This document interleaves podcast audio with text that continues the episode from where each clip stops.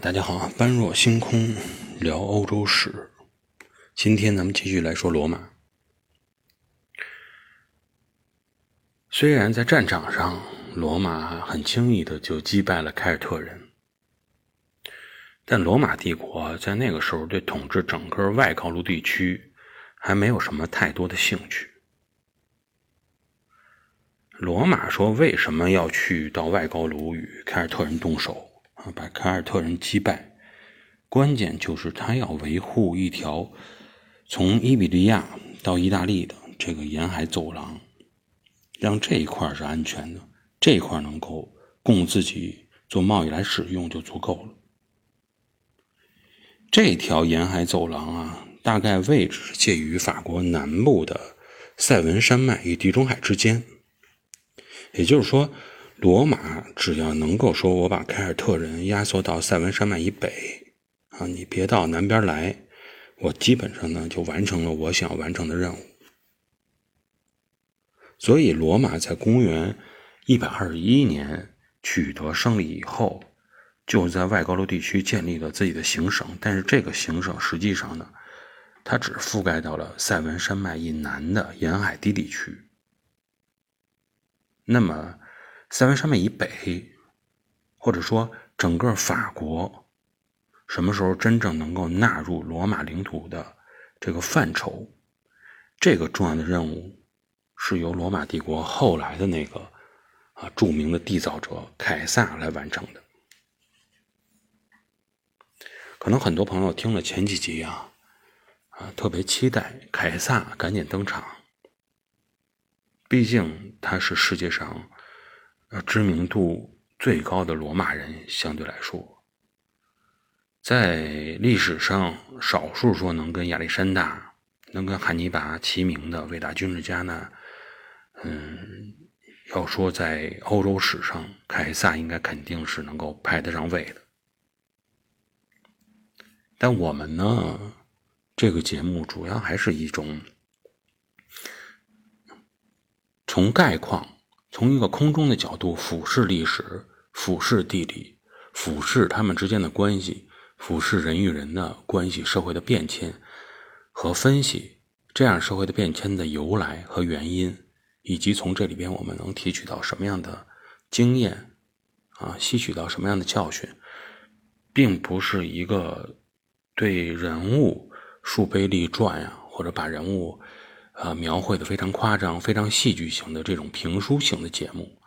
大家如果想了解这段历史，除了可以看书啊，包括看罗马的这种电视剧都是有的，都能够非常形象、客观的去了解凯撒这个人。那么我们的节目里最关心的，还是在于知其然，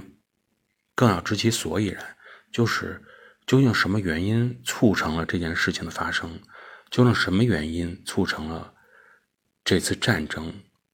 啊？这次和平的缔造？那么，对于一个历史人物来说，我们想要了解的就是究竟是什么原因缔造出了凯撒这样一个伟大的军事家、伟大的政治家？那么，我们在前几集就已经说过，罗马实际上已经遇到了困难。这个国家的发展啊遇到了瓶颈，不断增加的人口，不断增加的奴隶，农民的数量继续减少，士兵的兵力逐渐的减弱。那么在这种情况下，应该说看似是如日中天的一个帝国，实际上背后暗藏着巨大的危机。如果要不从根本上改变这次危机，罗马帝国呢不仅不可能再进一步说通过整合呀扩张成为更大的帝国。而很有可能在它的高潮之后陷入到一个衰退分裂的这么一个状态，兵力不断的下降。你当遇到凯尔特人的时候，这种弱的对手，你可能显现不出来啊。毕竟每次战争还是可以取得胜利的，没有出现什么打败仗的情况。很多人就会说：“你又如何来证明我的兵力下降呢？”但这种东西就是一个量变到质变的过程。当你一旦遇到一个更强的对手，或者与你旗鼓相当的对手进行战斗的时候，你就会发现，逐步的自己的胜率的减少，失败的增加。实际上，在公元前一百零五年触发罗马的一个使罗马最终脱胎换骨的大的事件，终于通过量变发生了质变，发生了。在公元一百零五年，罗马军队在外高卢遭遇到了有史以来最为惨重的一场失败，损失啊，甚至于要超过啊坎尼会战那一场汉尼拔在坎尼会战中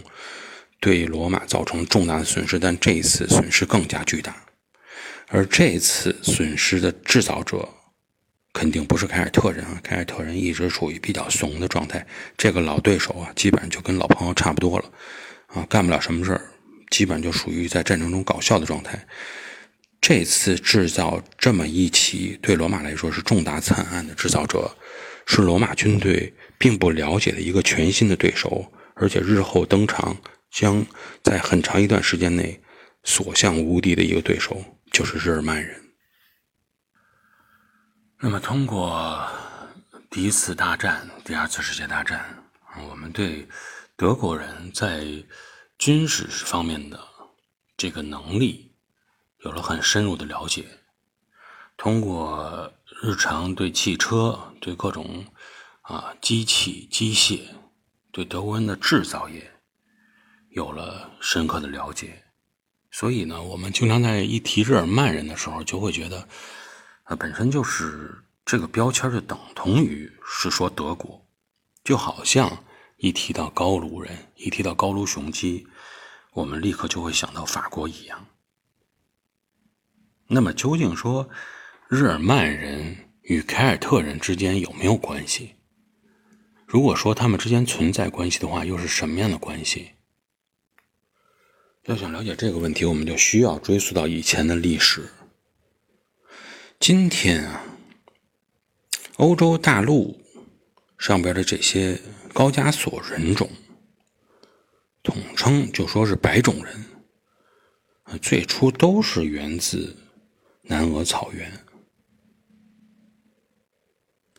那么最初在这个南俄草原这一地区游牧的种族集团，统一是被称为叫做原始印欧人。那么，原始印欧人最为著名的一次迁徙，就是我们这个节目前几期就说过的，公元前的两千年到公元前的一千五百年，他们从南俄草原向欧亚大陆扩散，而这些迁徙的原始印欧人，我们就管它叫做亚利安人。实际上，随着这次欧亚大陆的迁徙，这种迁徙也出现了向印度大陆转移的这种情况。啊，有些分支就往接着往南走，往印度大陆去了。在这一些人里，我们就管他们叫做印度雅利安人。实际上，这雅利安人的标签并不是说是迁徙到欧亚的这些人啊，去给印度雅利安人标志的。而实际上，雅利安人这个名字，雅利安这个名字就是源于印度的梵语，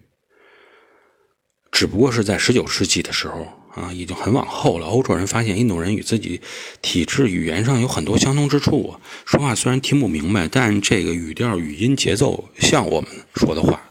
长得也差不多。一看呢，原来都是同种人，才发现啊，咱们是异种人。那你们叫什么人啊？你们管自己叫什么人？他们叫雅利安人。那得了，那我们也叫雅利安人。但现在呢，这个雅利安人我们也不怎么用了，因为毕竟是说在。呃，当时纳粹的过程中，对雅利安人有一些称呼啊，非常的不礼貌，也比较敏感。反正不管怎么样，我们也不用去了解那么多，就只要知道，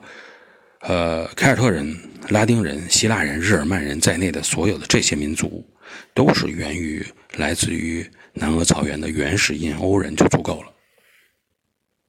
那么这些原始印欧人当时是怎么样来迁徙的？在这一块儿，我们有必要哈，着重笔墨，在下一节中再详细的阐述一下，让大家对他们的源头有一个清晰的认识，会对我们后边的整个的历史进程、历史故事能够了解的更加深刻一些。好，今天的这期节目我们就先聊到这里，下期节目我们再见。